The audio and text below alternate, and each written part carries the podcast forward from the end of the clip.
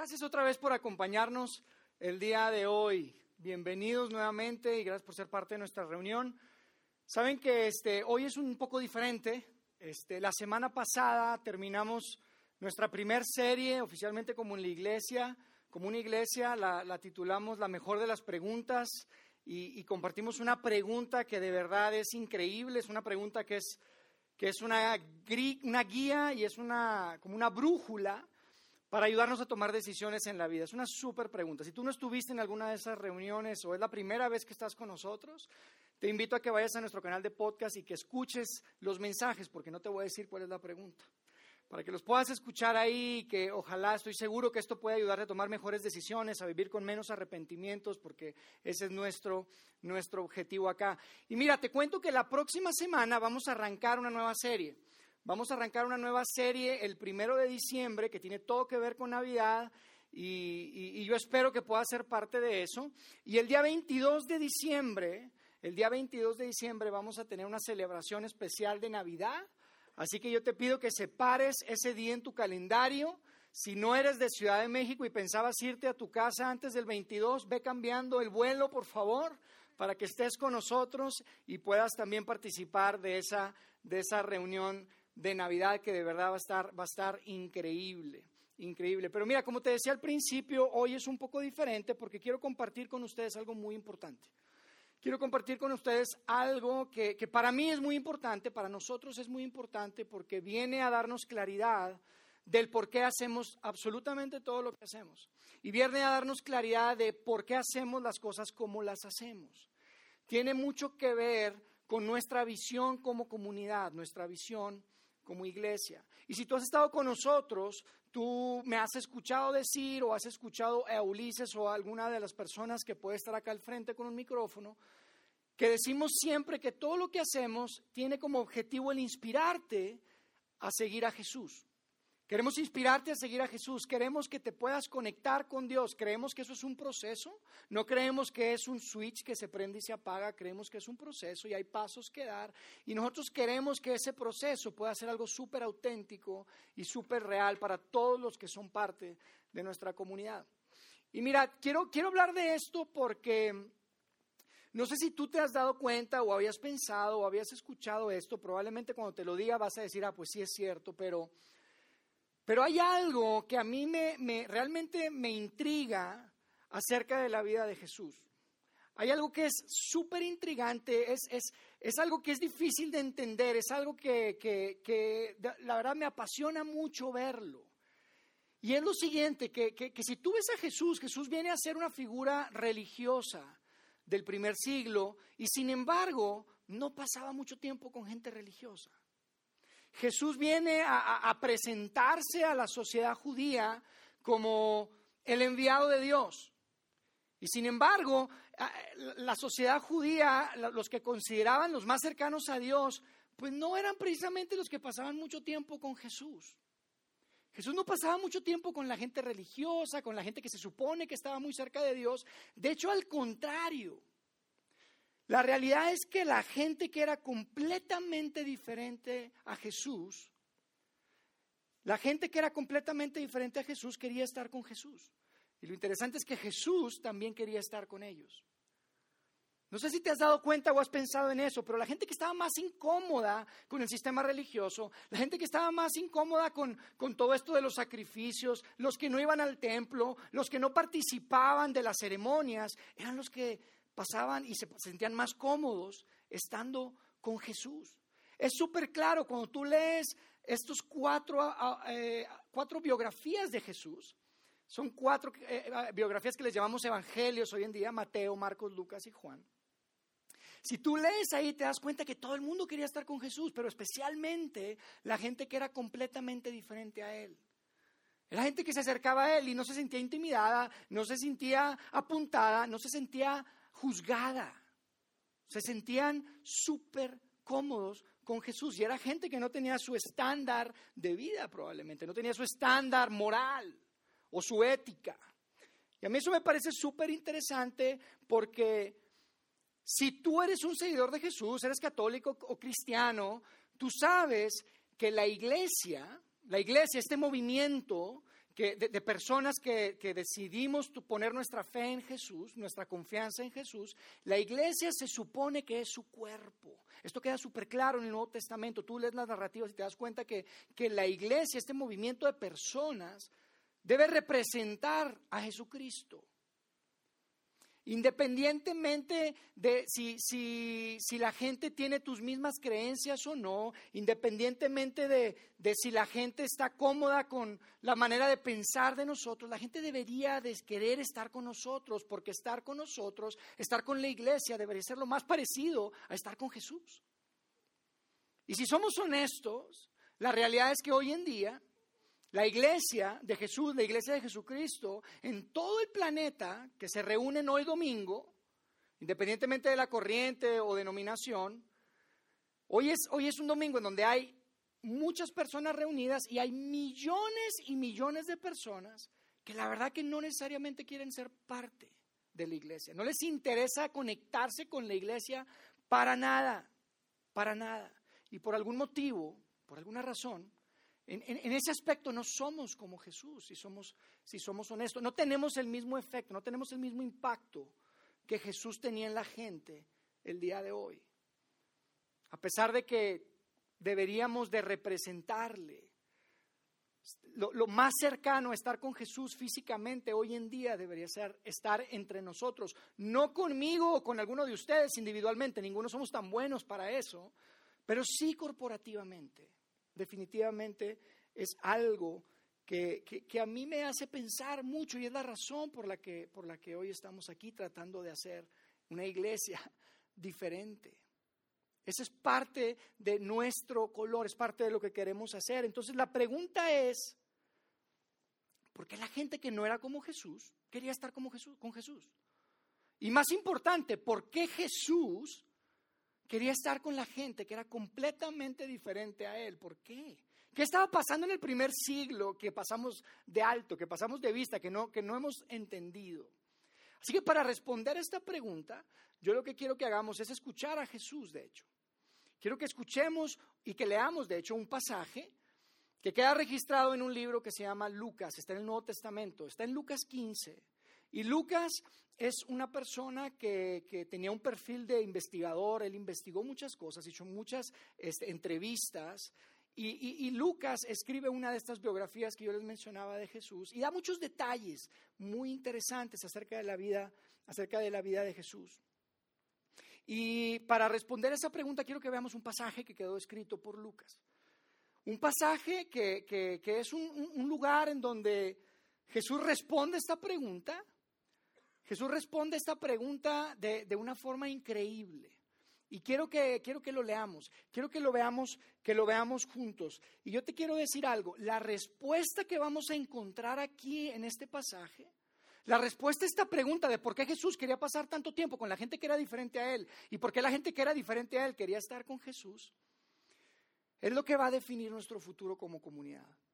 La respuesta a esta pregunta y nuestra disposición de abrazar esta pregunta es lo que va a definir quién somos como iglesia, quién somos como comunidad. Y mira, es bien interesante porque lo que vamos a leer, Jesús lo responde con una parábola que, que a veces era complicado porque mucha gente no entendía qué es lo que estaba diciendo Jesús. Entonces es, interesante, pero era como no querer responder la pregunta y les empezaba a contar una historia y la mitad de la gente entendía, la mitad no entendía, pero es súper interesante. Ahorita les quiero que vean cómo se ve eso en el texto, pero quiero que leamos juntos en Lucas 15 a partir del verso 1, ¿les parece? Fíjate lo que dice en el verso 1, dice, los cobradores de impuestos y otros pecadores de mala fama a menudo venían a escuchar las enseñanzas de Jesús. Y a mí me encanta eso, es lo que les digo. Todos querían estar con Jesús y escucharle. Los pecadores de mala fama, decía. Los cobradores de impuestos siempre querían estar cerca de Jesús. Y déjame te digo algo, en el primer siglo, estas dos categorías, estos dos adjetivos para personas, eran los peores adjetivos que podías utilizar. Y sin embargo Jesús quería estar con ellos. Estas son las peores personas, los pecadores y los, cobradores de impuestos. Y después dice en el verso 2, dice, por eso los fariseos y los maestros de la ley religiosa se quejaban de que Jesús se juntaba con semejantes pecadores. Y después dice, y hasta comía con ellos. O sea, los relis se quejaban, los relis son los religiosos. Se quejaban los relis. Dice, ¿qué onda Jesús? No te entendemos. Se supone que eres una persona religiosa y nunca quieres pasar tiempo con nosotros. Nunca nos invitas a tus charlas, Jesús. Se supone que eres el enviado de Dios y siempre estás con las personas incorrectas. No te entendemos, nos tienes confundido, Dios. Es más, no solamente están en tus charlas y platicas con ellos, sino que vas a sus casas y comes con ellos. ¿Qué onda? Los acaba de onda completamente. Y la realidad es que Jesús lo que iba a hacer a través de estas historias que vamos a leer, estas parábolas que vamos a leer, es que Jesús les iba a enseñar que él veía a la gente muy diferente de como lo veía los religiosos e inclusive los pecadores en el primer siglo en la sociedad judía. Dios tenía unas categorías completamente diferentes, unos adjetivos completamente diferentes a los que se usaban típicamente en el primer siglo para, para identificar y para definir a la gente. Y eso es lo que Jesús va a hacer. Entonces lo que hace es que les cuenta tres historias. Le cuenta dos historias que tienen que ver con cosas perdidas y una historia de un hijo rebelde. Ustedes probablemente las han escuchado, pero quiero que las leamos rápidamente para comentarlas. Fíjense lo que dice en el verso 4 de, Lucas capítulo 15. Dice, si un hombre tiene 100 ovejas y una de ellas se pierde, ¿qué hará? Y cuando Jesús hizo esa pregunta, toda la gente que estaba ahí, pecadores y no pecadores, religiosos y todos, ya sabían cuál era la respuesta, porque independientemente si te dedicabas a ser pastor o no, era, un oficio muy común. La gente ya sabía cuál era la respuesta. Y Jesús les dice, no dejará las 99, y en nuestra cultura hoy nosotros decimos, oye, si tengo 99, pues que se pierda una. No importa, pero en ese tiempo no, no era así. Dice, si, si no dejará las otras 99 en el desierto y saldrá a buscar la perdida hasta que la encuentre, y todos están asentando con sus cabezas diciendo, bueno, pues sí, claro. Probablemente era la primera vez que había pecadores y que había religiosos y estaban de acuerdo en algo. Probablemente era la primera vez. Y después en el, en el versículo 5 dice, y cuando la encuentre, la cargará con alegría en sus hombros y la llevará a su casa. Y tal vez pensaron, pues no sé si con, con, mucha alegría, era algo muy común. Pero, pero sí, Jesús, claro, la cargas y la llevas a tu casa. Y después en el 6 dice, cuando llegue, llamará a sus amigos y vecinos y les dirá, alégrense conmigo porque encontré mi oveja perdida. Y la gente probablemente se sonrió porque era como un poquito exagerado, que no ibas a hacer una fiesta si, si, encontraste una de las ovejas que se te perdieron. Eso era algo muy común. Y, y el tema es este, cuando encuentras algo que perdiste, te sientes bien. Eso es lo que está comunicando Jesús. Simplemente, oye, te sientes mejor que cuando lo tenías perdido, ¿estás de acuerdo? Le está diciendo y todos están de acuerdo, independientemente de su perfil. Lo que Jesús está diciendo es que cuando, cuando tú pierdes algo de valor, ignoras lo que no está perdido y te enfocas en lo que está perdido. ¿Estás de acuerdo? Es normal. Así somos. Así es la situación. Si te llama tu esposa y de repente te dice, oye, mi amor, mi amor, se me perdieron mis llaves, no encuentro mis llaves, y tú le dices, sí, pero todavía tienes tu carro en la cochera. Tú dices, a ver, no me ayuda, se me perdieron mis llaves. ¿Qué tiene que ver que el carro esté en la cochera? Si te llama tu, tu, prometido, tu esposo y te dice, mi amor, es que perdí mi anillo de compromiso. Y tú le dices, sí, pero tienes tu iPhone. ¿Qué sentido tiene? Cuando pierdes algo, no te enfocas en lo que tienes. Lo que tienes que no está perdido no es algo que te ayude a sentirte mejor.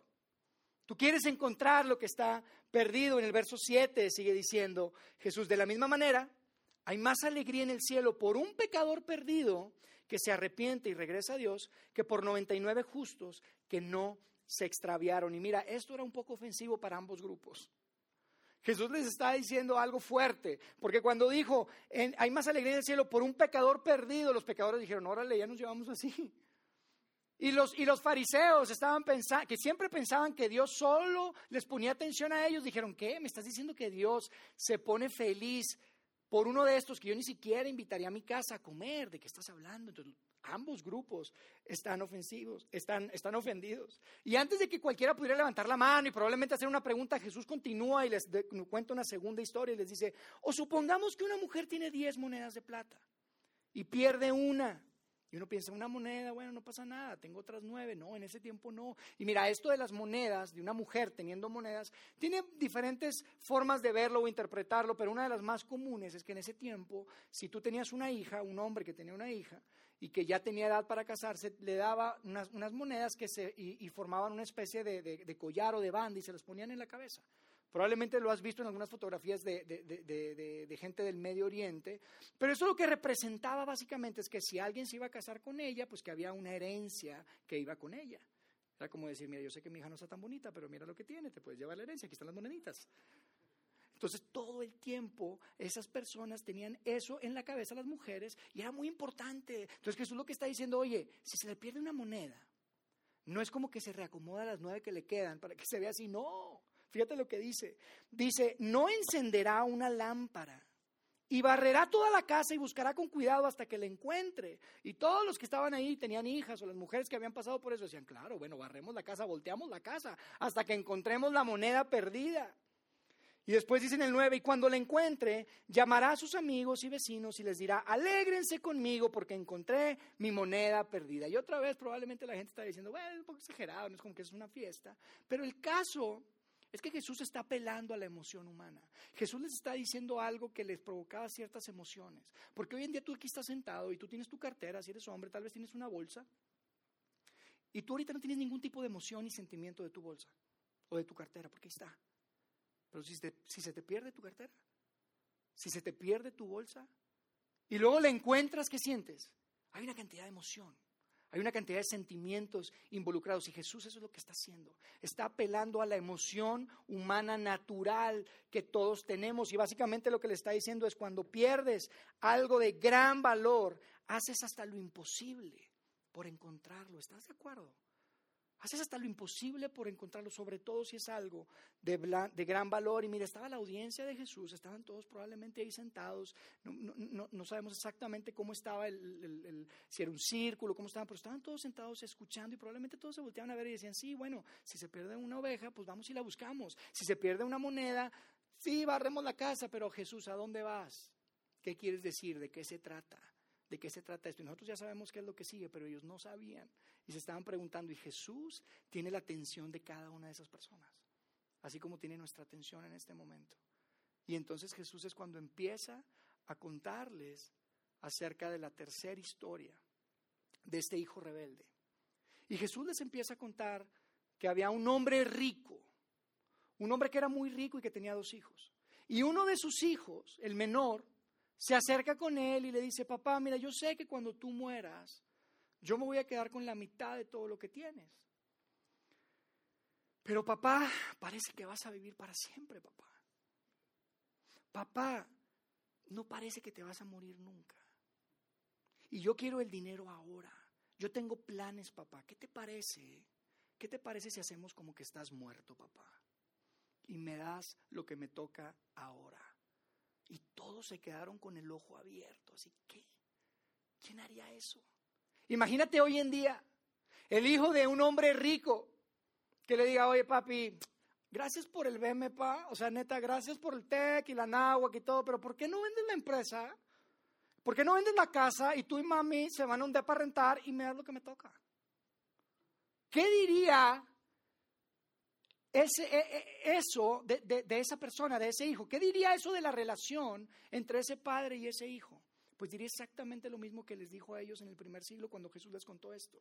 Lo que diría es que esa relación, la relación entre ese padre y su hijo, se había terminado mucho antes de que se fuera de casa. La relación entre ese padre y su hijo se había terminado mucho antes de que se fuera de casa. Esa relación estaba rota. Esa relación estaba muerta.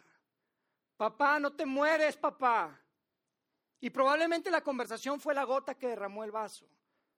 Porque él estaba ahí físicamente, pero en la cena ni siquiera había conversación. Porque el hijo estaba tal vez ahí en el rancho, ahí en la casa, pero siempre estaba metido en el iPhone con los audífonos y nunca platicaban. Él estaba ahí físicamente, pero no estaba ahí relacionalmente. Y Jesús dice que este padre estaba tan interesado en reconectar con su hijo que decidió pagarle el dinero, decidió financiar su salida.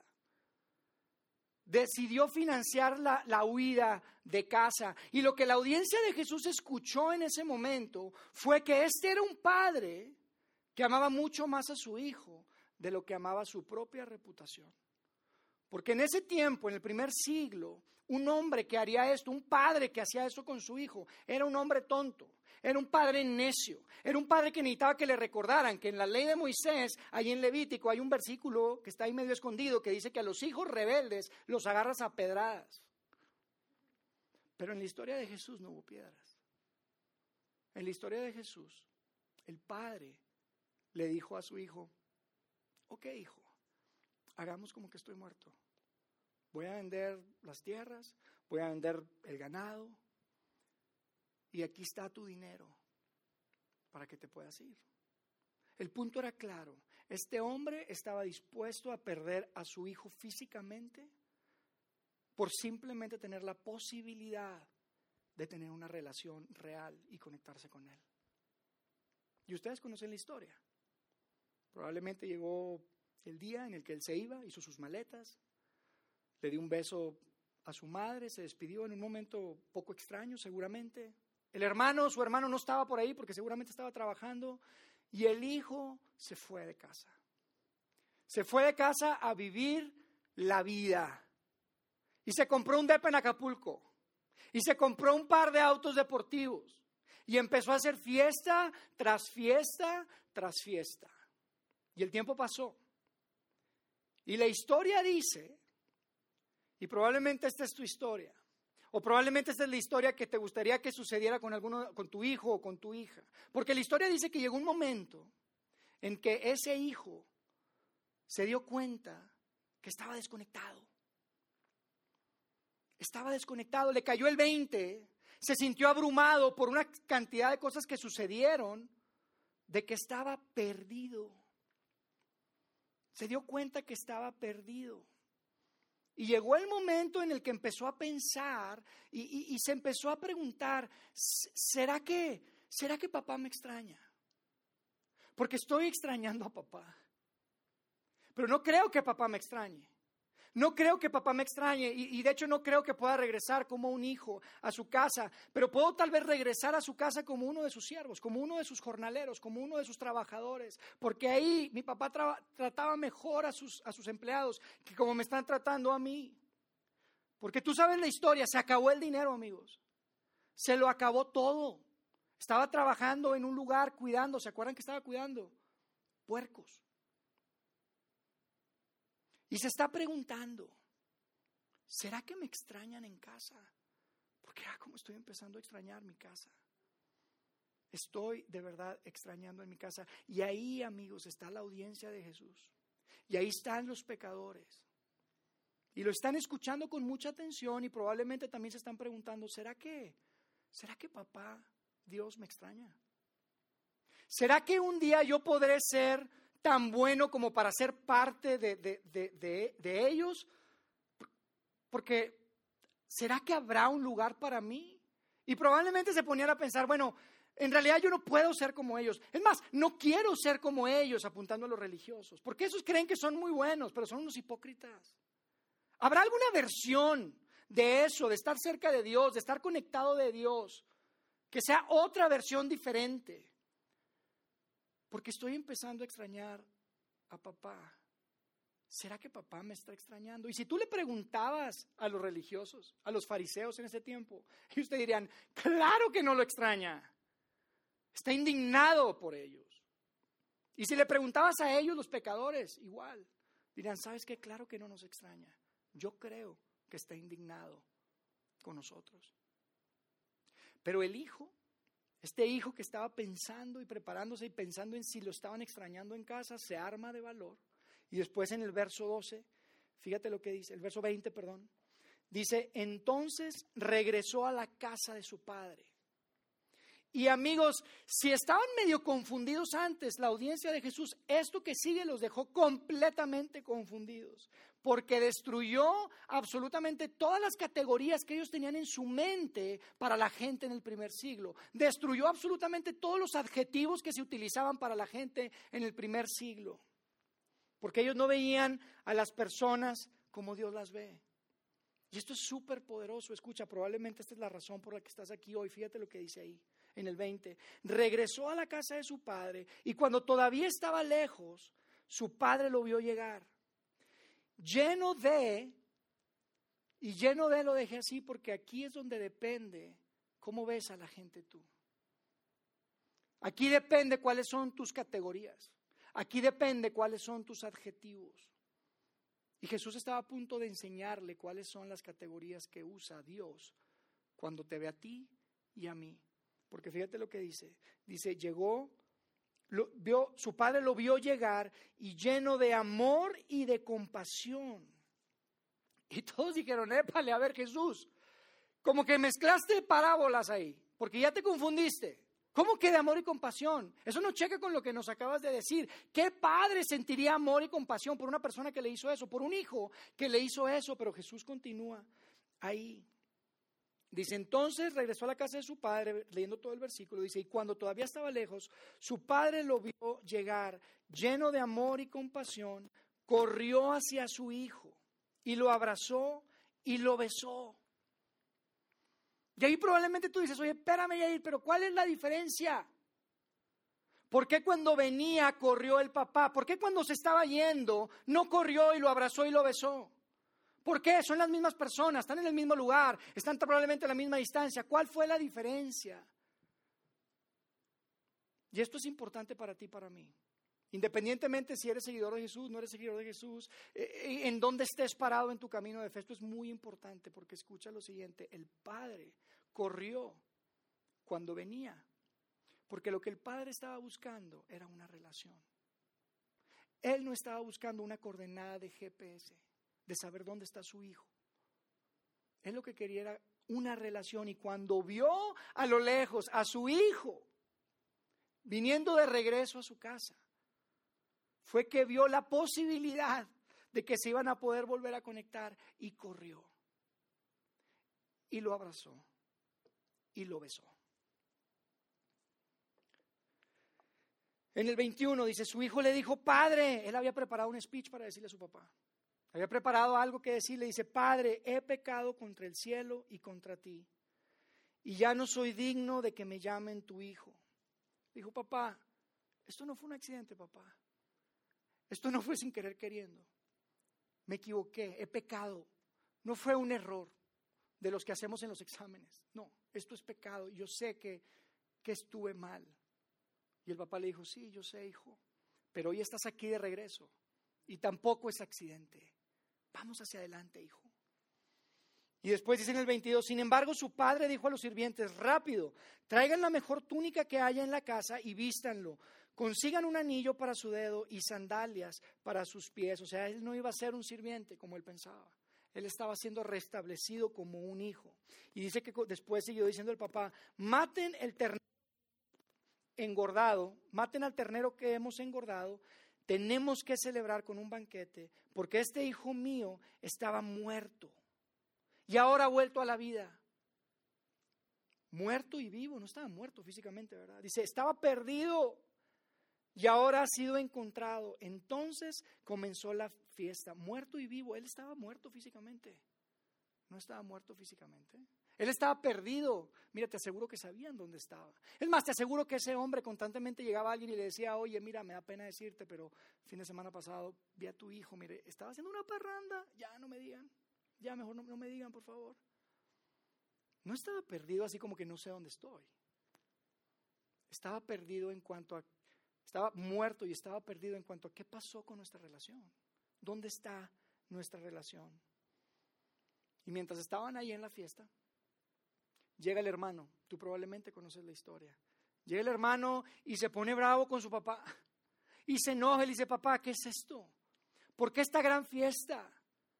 Yo he estado aquí contigo todo el tiempo. Siempre he trabajado para ti. Siempre he sido fiel, nunca te he fallado, papá, y nunca me has hecho una fiesta como esta, papá. ¿Por qué, papá? Yo soy de las 99, papá. Yo soy de las nueve monedas. ¿Por qué le hacemos esta fiesta a mi hermano que te humilló, que te ridiculizó? ¿Qué está pasando, papá? Y dice que en el 31 su padre le dijo, mira querido hijo, Tú siempre has estado a mi lado y todo lo que tengo es tuyo. Teníamos que celebrar este día feliz, pues tu hermano estaba muerto. Estaba muerto para mi hijo. No me podía conectar con él. No había forma de que habláramos. No había relación. Estaba muerto, pero ha vuelto a la vida. Estaba perdido y ahora ha sido encontrado. ¿Sabes por qué la gente que era completamente diferente a Jesús quería estar con él?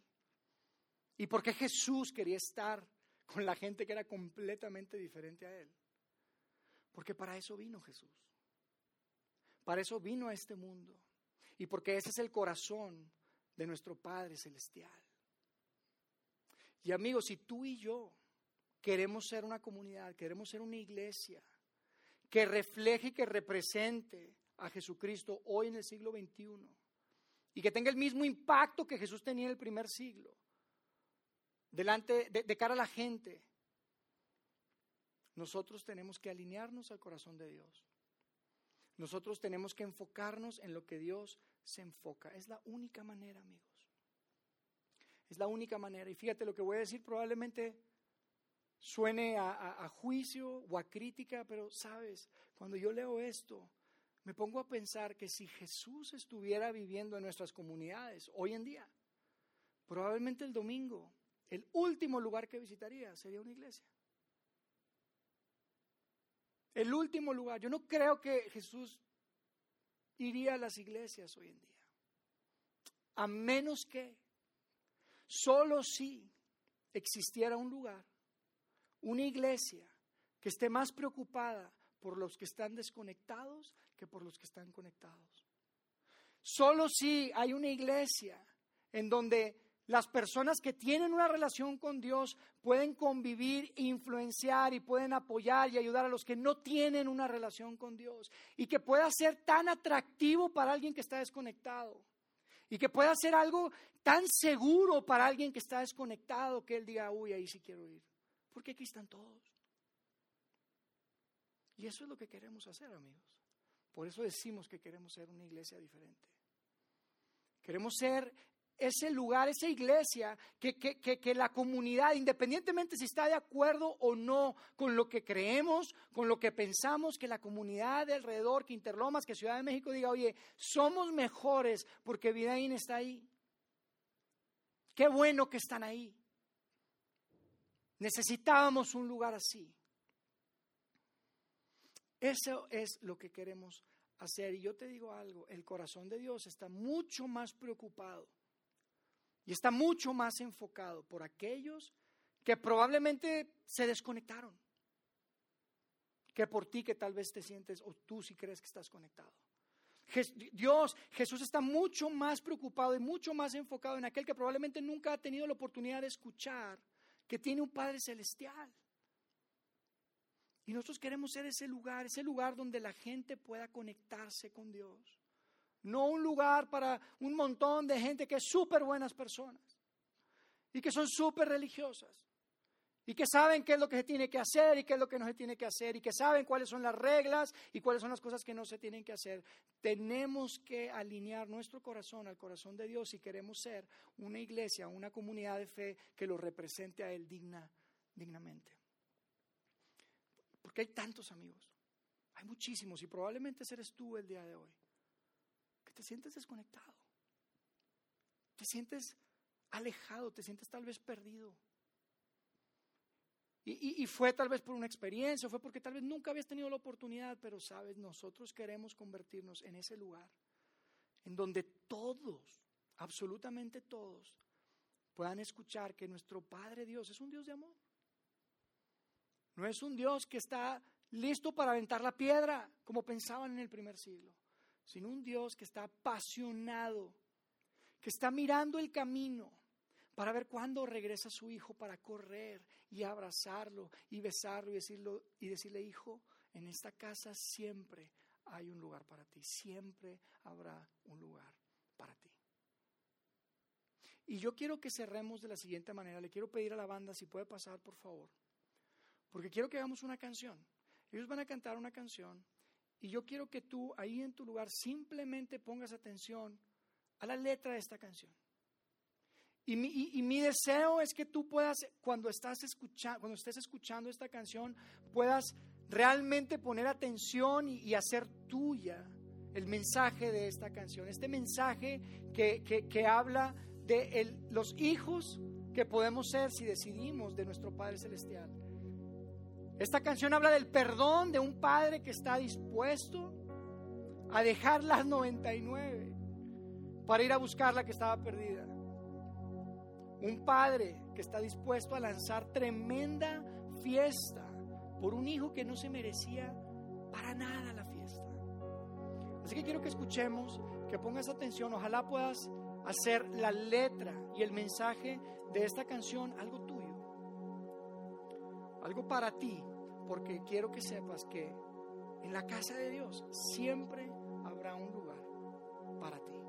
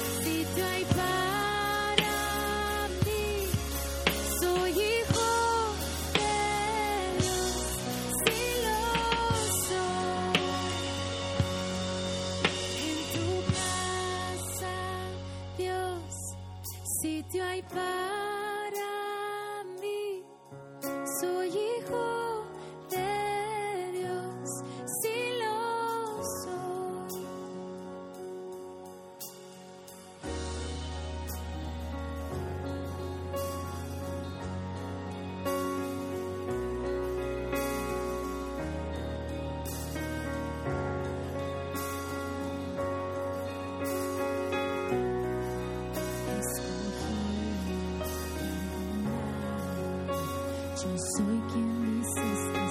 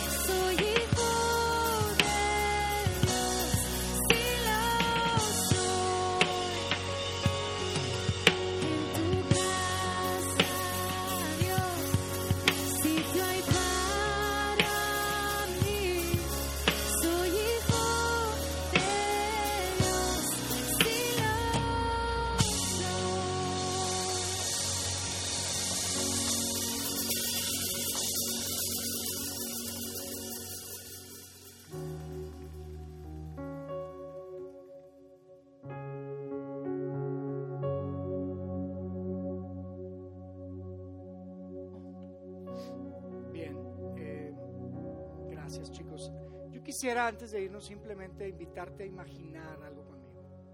Quiero que te imagines un- en un año poder voltear para atrás a través del año y que tú pudieras imaginarte que en, en- en- en tu mente, en la lista de personas que, que- que son parte de tu círculo relacional, pudiera haber una, un rostro, una persona que probablemente en la que probablemente tú puedas ser parte de ese proceso de conectarlo con Dios.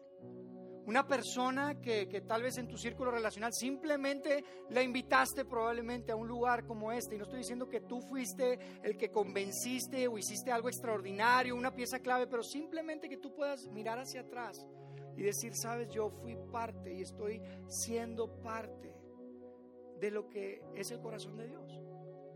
De que los que están desconectados, los que están perdidos, puedan tal vez encontrar el camino, puedan acercarse y conectarse con su Padre Celestial.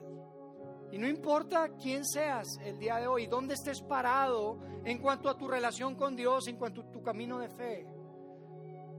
No, no, no importa, simplemente tú tienes la oportunidad de ser parte, imagínate, de ser parte del plan de Dios en la vida de alguien que Él está buscando, de alguien que probablemente viene a lo lejos y está buscando un lugar y no sabe si hay lugar, se está preguntando si papá lo extraña. Y tal vez tú y yo juntos podemos ser un componente, un ingrediente de que esa persona se pueda conectar con su Padre Celestial. Y ese es mi deseo, eso es lo que quiero que nos imaginemos juntos. Y quiero invitarte a que simplemente pienses en un rostro, piensa en una persona. Piensa qué sería estar a un año de hoy, mirar hacia atrás y decir, wow, yo soy parte de eso, yo fui parte de eso. Y quiero que te imagines qué tipo de comunidad vamos a hacer, qué tipo de iglesia vamos a hacer, por qué vamos a ser conocidos, por los que tienen luces, por los que tocan bien la banda, o por lo que Dios nos llamó a hacer, hacer un lugar para absolutamente todas las personas y que puedan encontrar un espacio seguro y especialmente un espacio para todos aquellos que no ni se imaginan que se iban a encontrar con Dios. No lo están buscando probablemente, pero Dios sí los está buscando a ellos. Así que déjame hacer una oración y terminamos nuestra reunión el día de hoy, ¿les parece? Dios, gracias por la oportunidad de estar juntos, hacer iglesia junto con mis amigos. Gracias porque podemos escuchar y ver en, est- en estos textos que tienen tanto tiempo tu corazón y tu enfoque, Dios. Y aunque a veces es, es- es difícil de entenderlo, queremos que nos ayudes a ser parte de tu plan para esta ciudad, parte de tu plan para esta comunidad, Dios. Que podamos siempre alinear nuestro corazón al corazón tuyo, Dios. Que podamos siempre enfocarnos en lo que tú estás enfocados. Queremos ser parte de lo que tú estás haciendo, Dios. En la vida de muchos nosotros, muchos de nosotros, Padre. Y gracias por la oportunidad de hacer iglesia, de hacer comunidad y de juntos ir descubriendo lo que significa relacionarnos y tener esa relación que tanto tú deseas tener con cada uno de nosotros. Gracias por esa pasión, Dios, de buscarnos y de siempre estar buscando y mirando el camino para cuando nosotros podamos regresar, nos hagas un lugar en tu casa. Gracias, Padre, porque siempre habrá un lugar para cada uno de nosotros y todas las personas que están desconectadas de ti. Gracias, Dios. Ayúdanos a ser parte de tu plan. En el nombre de Jesús. Amén. Amén. Bien, muchas gracias amigos por acompañarnos el día de hoy. Quiero decirles que la próxima semana arrancamos una nueva serie, el primero de diciembre, es una serie que tiene todo que ver con Navidad, no se la pueden perder. Van a ser tres domingos y otra vez el 22. Sepárenlo en su calendario, por favor, cambien los vuelos, cancelen todo, porque vamos a tener una celebración de Navidad juntos y espero verlos aquí. Muchísimas gracias por acompañarnos, que tengan un excelente